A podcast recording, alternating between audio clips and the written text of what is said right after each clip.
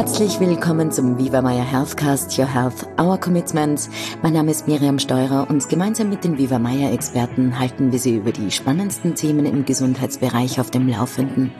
Heute spreche ich mit Viva Maya Arzt Dr. Harald Stosier über die Bedeutung von Vitamin D und warum Viva Maya auf hochdosierte Vitamin D-Kuren setzt. Herr Dr. Stosier, es ist mir eine große Freude, dass ich Sie heute wieder im Gespräch haben darf. Grüß Gott auch, herzlich willkommen meinerseits und danke für die Einladung. Herr Dr. Stossier, was ist Vitamin D und wozu brauchen wir eigentlich Vitamin D? Äh, Vitamin D ist eine Substanz, die wir schon lange kennen, die in den letzten Jahrzehnten im Wesentlichen für die Knochengesundheit und Festigkeit eingesetzt wurde, weil wir hier sehr viele Evidenz und Kenntnis haben. Wir mussten aber in den letzten Jahren auch feststellen, dass Vitamin D darüber hinaus viele, viele Funktionen im Körper hat und es viel mehr ein Hormon als ein Vitamin ist. Mhm. Es wird vom Cholesterin synthetisiert und hat also ähnliche Wirkung wie ein Cortisol im Körper und es steuert sehr viele Stoffwechselprozesse, indem es Gene an- oder abschaltet. Mhm. Das heißt zum Beispiel, das heißt zum Beispiel im Rahmen des Immunsystems und wenn wir uns heute über die Hochdosis Vitamin D Therapie unterhalten, dann ist das Immunsystem in vorderster Front gefragt bei Entzündungen regelt Vitamin D zum Beispiel pro- und antientzündliche äh, Stoffwechselprozesse, indem es die Gene, die dafür verantwortlich sind, dass bestimmte Entzündungsmediatoren gebildet oder nicht gebildet werden, steuert. Wir sind gerade im Sommer. Brauche ich da noch eine, eine Zufuhr von Vitamin D oder genügt es einfach, an der Sonne zu sein? Also wir müssen grundsätzlich unterscheiden zwischen Vitamin D in seiner vorsorgenden Wirkung und der Vitamin D Hochdosistherapie als Therapie bei bestimmten Erkrankungen. Im Sommer in der jetzigen Zeit zum Beispiel ist es durchaus möglich, dass wir, sofern wir in die Sonne gehen und ein sonniger Tag ist, auch ausreichend Vitamin D auf natürliche Art und Weise produzieren. Man kann das heute, die Verteilung von iPhones ist ja weltweit doch sehr hoch. Und wer die Wetter-App anschaut und hier dann den letzten Parameter, nämlich den sogenannten UV-Index, der sieht, ob die Möglichkeit besteht, Vitamin D auf natürliche Art und Weise zu produzieren. Ist dieser UV-Index nämlich über drei, dann können wir Vitamin D durch die Sonne in unserem Körper herstellen. Ist es darunter, gelingt es nicht. Mhm. Setzt aber auch voraus, dass wir dann in die Sonne gehen aber jetzt nicht wie die Steckerlfisch uns grillen, ja. sondern zu einem vernünftigen Zeitpunkt, nämlich nicht gerade High Noon, wenn die Sonne am höchsten steht und am stärksten sozusagen die Haut angreift, sondern entweder in den Morgenstunden oder in den späteren Nachmittagsstunden für circa eine halbe Stunde oder vielleicht etwas mehr an die Sonne gehen, um ausreichend Vitamin D zu produzieren. Das heißt ohne Sonnenschutzmittel? Ohne Sonnenschutzmittel. Sobald wir einen Sonnenschutzfaktor über 10 auf die, Sonne, auf die Haut auftragen, gelingt es nicht, ausreichend Vitamin D zu produzieren. Mhm. Und man muss natürlich auch dazu sagen, das muss regelmäßig erfolgen. Es reicht nicht, wenn das einmal in 14 Tagen erfolgt, sondern wir brauchen praktisch täglich diese natürliche Exposition. Und daher ist es auch im Sommer für uns nicht ganz so einfach, äh, ausreichend Vitamin D auf natürliche Art und Weise zu produzieren. Es gelingt praktisch nicht, durch die Ernährung Vitamin D zuzuführen. Mhm. Äh, wir haben praktisch nur die Chance, über orthomolekulare Supplemente, also über Nahrungsergänzungsstoffe, das Vitamin D dann zu ergänzen und zu einem ausreichenden, vorsorgenden Spiegel zu kommen. Mhm. Wie kann ich überhaupt herausfinden, ob ich mit ausreichend Vitamin D versorgt bin? Das ist äh, sehr einfach. Das ist eine Untersuchung, die im Blut durchgeführt wird. Der Vitamin D-Spiegel ist heute in jedem Labor praktisch zu bestimmen. Allerdings, die Normwerte sind viel zu tief angesetzt. Das heißt, wir müssen uns im obersten Normbereich oder auch weit darüber befinden. Ein idealer Bereich vom Vitamin D ist circa 100 ähm, so dass wir so weit über den von den Labors angegebenen Obergrenzen äh, uns im normalen Bereich bewegen. Und auch dazu gleich, es gibt keine Intoxikation von Vitamin D. Es gibt praktisch keine Überdosierung von mhm. Vitamin D. Selbst wenn wir in die Sonne gehen, produzieren wir wesentlich mehr, als wir täglich zuführen. Mhm. Es muss also niemand die Sorge haben, dass es eine Vitamin D-Intoxikation gibt und dadurch Schaden erleidet. Auch wenn das immer wieder in der Presse äh, publiziert wird. Es gibt weltweit einen einzigen Fall dokumentiert von einer Vitamin D-Intoxikation und hier wurden von den Betreffenden weit überhöhte, durch äh, falsche Herstellung, weit überhöhte Konzentrationen an Vitamin D über einen längeren Zeitraum eingenommen. Mhm. Also keine Sorge vor einem zu viel an Vitamin D. Jetzt gibt es natürlich viele Präparate. Ähm, wozu greift man denn am besten? Auch zu einem guten, die sind alle plus minus gleich gut. Der eine hat lieber die Tropfen, der andere hat lieber die Kapseln. Tabletten würde ich nicht empfehlen, aber ähm, das sind die normalen ähm, Zusatzstoffe, die man dem Körper anbieten kann. Ob das jetzt Tropfen oder Kapsel ist, ist völlig egal. Mhm. Und lieber die Finger weg von aus dem Supermarkt vielleicht Vitamin D-Präparate? Ja, ich würde auch hier auf die Qualität achten und nicht gerade den die billigste Substanz nehmen. Aber Vitamin D ist nicht teuer, muss man auch dazu sagen. Wenn Sie heute in einem ähm, Geschäft ein Nahrungsergänzungsmittel von einer guten Qualität kaufen, dann haben Sie beim Vitamin D vielleicht Kosten von 50 Cent pro Tag als Gesunderhaltung. Und ich denke, das ist jedem äh, in Österreich zumutbar. Wie viel Vitamin D pro Tag, also wie viel Einheiten sollte man zu sich nehmen? Gibt es da so Daumen mal Pi? Sie können das circa nach dem Körpergewicht abschätzen. Wir brauchen ungefähr 1000 Einheiten pro 10 Kilo Körpergewicht. Das heißt, jemand, der 70 Kilo hat, soll ungefähr 7000 Einheiten pro Tag einnehmen. Mhm. Und das, ähm, diese Dosis von Oktober bis März oder würde man die dann im Sommer reduzieren? In der Winterzeit würde ich sogar noch etwas höher gehen. Mhm. Das ist eine Dosierung, die im, im, Jahresrhythmus sinnvoll erscheint. Im Sommer darf es ein bisschen weniger sein, wenn wir in die Sonne gehen oder vielleicht im Urlaub im Süden sind. Im Winter sollte es auf alle Fälle diese Dosierung oder sogar etwas darüber sein. Mhm. Es empfiehlt sich aber auch zumindest einmal im Jahr den Vitamin D-Spiegel im Blut zu bestimmen. Dann weiß man, ob die Zufuhr ausreichend ist oder nicht. Aber, und jetzt äh, schlagen wir die Brücke zur Vitamin D-Hochdosistherapie, für jemanden mit einer chronisch entzündlichen Erkrankung oder Autoimmunerkrankung ist das sicherlich zu wenig, weil dort äh, mit höchster Wahrscheinlichkeit eine Blockade im Stoffwechsel des Vitamin D ist und wir hier wesentlich höher dosieren müssen. Aber das ist, wie gesagt, eine Indikation für bestimmte Erkrankungen. Für welche Erkrankungen jetzt zum Beispiel? Also was könnte da alles drunter fallen? Die ganze Gruppe der Autoimmunerkrankungen sind praktisch chronisch entzündliche Erkrankungen, wo sich das Immunsystem gegen körpereigene Stoffe gewendet hat. Wir fangen an bei einer Erkrankung, die heute jeder kennt, weil sie sehr weit verbreitet ist, ist das die Hashimoto-Erkrankung der mhm. Schilddrüse. Es gehören aber auch neurodegenerative Erkrankungen dazu, rheumatische Erkrankungen. Es gibt gute Erfolge und Erfahrungen bei den Colitis-Erkrankungen, also Magen-Darm-Erkrankungen. Wir sehen sehr gute Erfolge bei MS Erkrankungen, also Multiple Sklerose und äh, auch Vitiligo. Aber auch zum Beispiel bei Kindern. Es zeigt sich, dass äh, Kinder mit äh, Aufmerksamkeitsdefiziterkrankungen oder auch mit Autismus eine Neigung zu Autoimmunerkrankungen haben. Das heißt, solche Erkrankungen gibt es auch im zentralen Nervensystem und sie schlagen sich dann auch auf emotionale Bereiche nieder. Also hier ist dann im Einzelfall abzuklären, ob die Erkrankung darauf anspricht. Das kann man mit entsprechenden Untersuchungen machen. Aber die ganze Gruppe der chronisch entzündlichen Autoimmunerkrankungen spricht sehr gut auf eine Vitamin D-Hochdosistherapie an. Welche Indikationen müssen dann vorliegen, dass, äh, dass man eine hochdosierte Vitamin D-Kur empfiehlt? Oder wie würde das dann ausschauen, dieser Prozess? Also der Ablauf ist folgendermaßen. Wenn jemand äh, so eine Erkrankung hat, dann werden einmal bestimmte Laboruntersuchungen erfolgen. Es wird neben Vitamin D dann auch ein Hormon gemessen, nämlich Parathormon, das als Funktionsparameter am Ende der physiologischen Stoffwechselprozesse von Vitamin D steht. Und dieses Parathormon ist dann auch wichtig für die Therapiekontrolle, weil die Höhe der Vitamin D-Dosierung richtet sich nach der Auswirkung auf das Parathormon.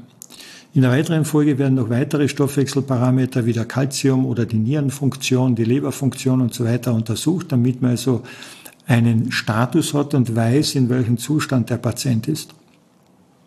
Wenn das alles erfolgt ist, dann ähm, wird die Dosierung von Vitamin D einmal primär eingestellt und wir beginnen meist mit einer Konzentration von 1000 Einheiten pro Kilo Körpergewicht und Tag.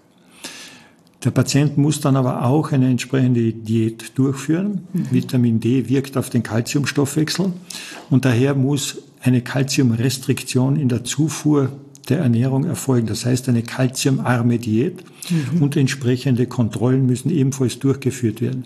Das heißt, es werden zumindest am Anfang alle drei Monate entsprechende Laborkontrollen und insgesamt auch Untersuchungen beim Patienten durchgeführt, damit man sicher ist, dass diese Vitamin D Hochdosistherapie auch keinen äh, Schaden anrichtet. Mhm. Ähm, das ist immerhin eine sehr ernstzunehmende Erkrankung und gerade MS, wenn wir uns das vergegenwärtigen, viele Menschen haben deutliche Behinderungen dadurch, sind eingeschränkt in ihrer Lebensqualität, ähm, versterben dann letztlich auch an den Konsequenzen. Hier ist es also notwendig, schon regelmäßige, strenge Kontrollen durchzuführen, damit wir mit dem Vitamin D auch den gewünschten Erfolg, nämlich eine Verbesserung erzielen können. Mhm. Wie schauen hierbei die Erfolge aus? Die Erkrankung geht auf einen Neurologen, nämlich Professor Coimbra in Brasilien zurück. Ich hatte das äh, Glück, ihn in seiner Praxis besuchen zu dürfen und bei ihm zu lernen. Und er hat gesagt, er hat eine Erfolgsquote gerade bei der MS von 90 Prozent. Wow. Die letzten 10 Prozent, die nicht auf die Therapie ansprechen, behauptet er, haben eine massive Stressbelastung, die wahrscheinlich auch im emotionalen Bereich zu suchen ist. Mhm. Ich kann viele seiner Aussagen bestätigen. Äh, für die 90-prozentige Erfolgsquote, äh, muss ich gestehen, habe ich noch zu wenig Langzeiterfahrungen. Was aber immer gelingt ist, dass es sehr rasch zu einer Verbesserung von anfänglichen Symptomen kommt. Gerade bei der MS und bei solchen Autoimmunerkrankungen ist ein Symptom, nämlich die eingeschränkte Leistungsfähigkeit im Vordergrund und behindert auch die Menschen massiv. Das bessert sich eigentlich am schnellsten. Mhm. Das zeigt sich auch, dass gerade neurologische Symptome, die zuletzt aufgetreten sind, auch am schnellsten äh, wieder abklingen und praktisch verschwinden. Die Erfahrung zeigt auch, dass Pathologien, die einmal zu einer massiven wenn Sie so wollen, Einschränkung im Sinne einer nicht wieder gut zu machenden Behinderung geführt haben, dass das nicht verschwindet. Mhm. Weil hier ist offensichtlich die Degeneration des Körpers zu weit fortgeschritten. Aber alles, was funktionell äh, noch zu verbessern geht, wird sich auch verbessern. Mhm. Wie lang hält so eine Vitamin D-Kur dann an? Wir sprechen hier von chronischen Erkrankungen eine Erkrankung MS, Vitiligo, rheumatische Erkrankung, ist also nichts, was innerhalb von zwei Wochen kommt und mhm. innerhalb von zwei Wochen weg ist. Das sind chronische Erkrankungen. Und ähm, die Vorstellung ist, dass solche chronischen Erkrankungen auftreten, weil irgendwo im Vitamin D-Stoffwechsel eine Blockade besteht. Die Wirkung von Vitamin D auf das Immunsystem ist eine regulierende. Das heißt, es regelt das Immunsystem, dass Entzündungsförderung reduziert und Entzündungshemmung gefördert wird. Wenn solche Blockaden vorhanden sind, dann ist das keine Frage, wie lange, sondern äh, und wie oft, sondern das sind lebenslange Therapiekonzepte. Das mhm. heißt, die Patienten werden dann natürlich über Jahre und Jahrzehnte diese Vitamin D-Therapie durchführen. Es zeigt sich aber, dass mit Dauer der Therapie dann immer weniger benötigt wird, weil sich der Stoffwechsel auch adaptiert mhm. und verbessert. Mhm. Aber letztlich ist das ein Konzept, das eine lebenslange therapeutische Intervention erfordert. Mhm. Was machen Sie jetzt privat, um Ihren Vitamin D-Bedarf zu decken? Ich substituiere. Das heißt im Sommer von der Sonne oder auch zusätzlich? Also im Sommer sicher von der Sonne und etwas weniger zusätzlich, mhm. aber im Winter ganz konsequent jeden Tag Vitamin D-Zufuhr. Mhm. Vitamin D ist eigentlich so ein, ein richtiges Wundermittel, oder? Also es ist kein Wundermittel. Es ist das, man nennt es auch das Sonnenvitamin. Und man sieht einfach, dass die Sonne ein wichtiger Einfluss für unsere Gesundheit ist, dass über viele verschiedene Stoffwechselvorgänge die Sonne im Körper auch wirkt. Und ein Parameter, an dem wir das festmachen können, ist das Vitamin D.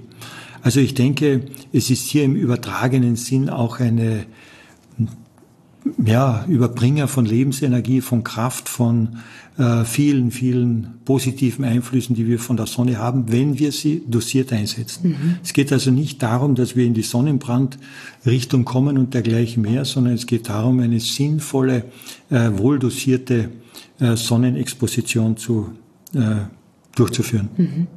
Vitamin D macht auch glücklich, oder? Vitamin D macht auch glücklich, aber das hängt auch damit zusammen, dass Vitamin D ein Corticoidhormon ist und dieses mhm. Corticoidhormon antriebssteigernd und äh, stimmungsauffällend wirkt. Mhm. Passend zur Winterdepression oft. Passend zur Winterdepression, wobei bei der Winterdepression wäre noch gut, wenn wir etwas auch für die Epiphyse tun würden. Und äh, hier empfiehlt sich natürlich Serotonin über 5-Hydroxytryptophan äh, dem Körper zuzuführen, beziehungsweise auf die natürliche Zufuhr von Tryptophan zu achten. Wo ist Tryptophan drinnen? In verschiedenen Nüssen zum Beispiel. Mhm. Und in der Schokolade, was viele Frauen wissen. ja, Schokolade. Oder zumindest glücklich. ahnen. Herr Dr. Stossier, jetzt haben Sie vorher angesprochen, ähm, Calcium in Kombination mit Vitamin D. Also in der Ernährung, Sie äh, reduzieren die Kalziumzufuhr. Jetzt gibt's Vitamin D, auch ähm, Präparate mit K2. Sollte ich diese meiden? Also man muss jetzt wieder unterscheiden. Mhm. Vitamin D regelt im Körper den Kalziumhaushalt. Mhm. Natürlich brauchen wir Kalzium und natürlich brauchen wir Vitamin D, zum Beispiel für die Knochenfestigkeit. Da sind wir jetzt im Bereich einer normalen Prophylaxe eines gesunden Knochens, eines gesunden Stoffwechsels. Das ist also für jeden wichtig, noch einmal, der keine Autoimmunerkrankung hat. Mhm. Okay. Wenn wir jetzt eine Vitamin D Hochdosistherapie machen, so wirkt das Vitamin D natürlich auch auf den Kalziumspiegel mhm. und es wird das Kalzium erhöhen. Damit also das Kalzium nicht zu hoch ansteigt, müssen wir schauen, dass in der Ernährung weniger Kalzium zugeführt wird, weil bei den hohen, Kalzium, bei den hohen Vitamin D-Gaben per se schon mehr Kalzium sowohl aus dem Darm reserviert, bereitgestellt und so weiter wird. Das heißt, um hier den Kalziumspiegel in normalen Größenordnungen zu halten, ist es notwendig, das Kalzium in der Ernährung zu reduzieren. Mhm. Für jemanden, der eine Vitamin D Hochdosistherapie macht. Das Vitamin K ist eine Unterstützung im Knochenstoffwechsel und gerade bei denjenigen, die zum Beispiel bereits eine Osteoporose haben oder dazu neigen, ist es auf alle Fälle sinnvoll, das zu ergänzen. Das heißt, der ältere Mensch wird es sicherlich benötigen. Bei den jüngeren Menschen kann man sicher das Vitamin K auch grundsätzlich über die Ernährung äh, gut beeinflussen, mhm. über das grüne Gemüse zum Beispiel. Äh, wenn wir jemanden da mit ausgesprochenen arteriosklerotischen Veränderungen oder Belastungen, dann wird es auch sinnvoll sein, das Vitamin K zum Vitamin D zu ergänzen.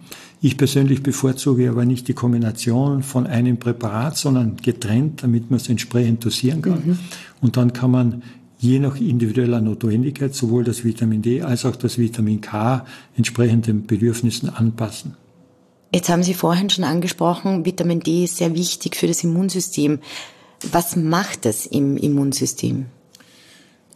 Vitamin D regelt die Aktivität des Immunsystems und wir haben von den weißen Blutzellen bestimmte Zellen, die DH1 und die DH2-Zellen, deren Verhältnis entscheidend für die Regulation von Entzündungen ist. Und das Vitamin D bringt dieses Verhältnis auf ein normales Maß. Bei Autoimmunerkrankungen zum Beispiel ist ein Überschießen von äh, proentzündlichen äh, Botenstoffen im Körper mhm. gegeben. Das wird durch das Vitamin D reguliert. Autoimmunerkrankungen zeichnen sich auch dadurch aus, dass wir eine weitere bestimmte Zellpopulation, die sogenannten DH17-Zellen, erhöht haben mhm. und damit wiederum Regulation in Richtung Entzündungsförderung durchführen. Auch hier greift das Vitamin D ein, indem es diese spezifische Zellgruppe äh, reduziert und deren Bildung und damit auch die Bildung wiederum von äh, entzündungsfördernden Botenstoffen reduziert. Und eine dritte Gruppe, nämlich die regulatorischen T-Zellen, werden ebenfalls ähm, beeinflusst auf eine günstige Art und Weise, so dass diese wiederum das Verhältnis von DH1, DH2 wesentlich verbessern können.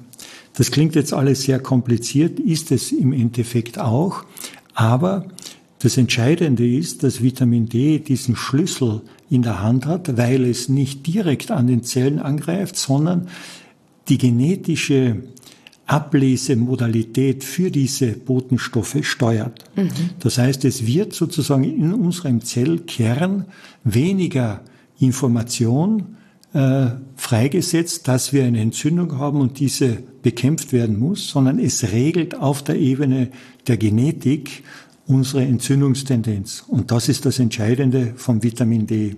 Das heißt nicht wie ein herkömmliches Medikament eine einfach antientzündliche Wirkung, wie zum Beispiel Cortison, sondern eine Regulation in Richtung Gesundheit und Normalität und Physiologie. Und das ist, denke ich, der große Vorteil vom Vitamin D, abgesehen davon, dass wir keinerlei Nebenwirkungen äh, oder ungünstige Wirkungen vom Vitamin D wie bei vielen Medikamenten zu erwarten haben.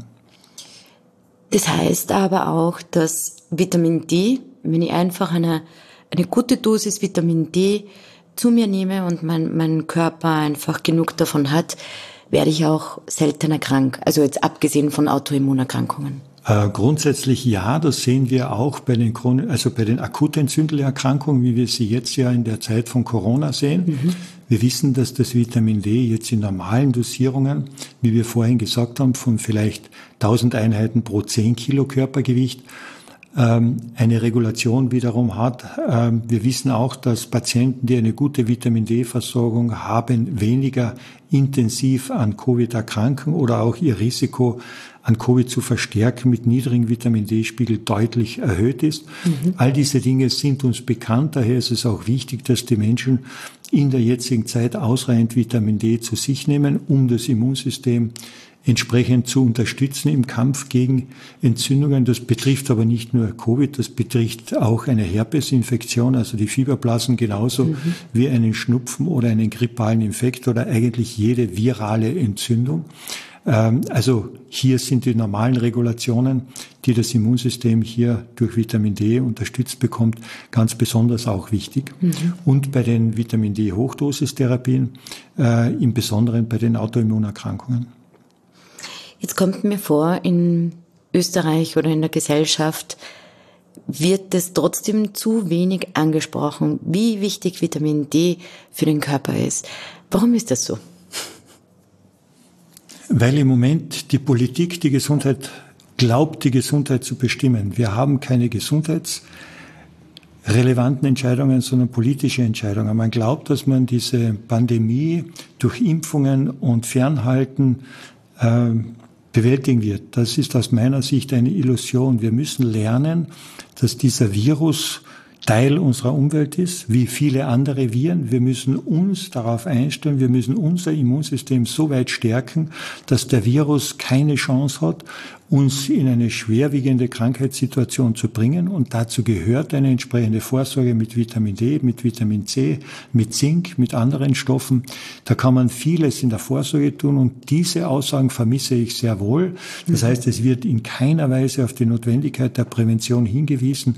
Und hier denke ich, ähm, unser Bundeskanzler hat vor kurzem gesagt, die Pandemie geht in die Eigenverantwortung, aber die Eigenverantwortung beginnt bei der Prävention und Gesunderhaltung ist sicherlich ein Thema für jeden Einzelnen.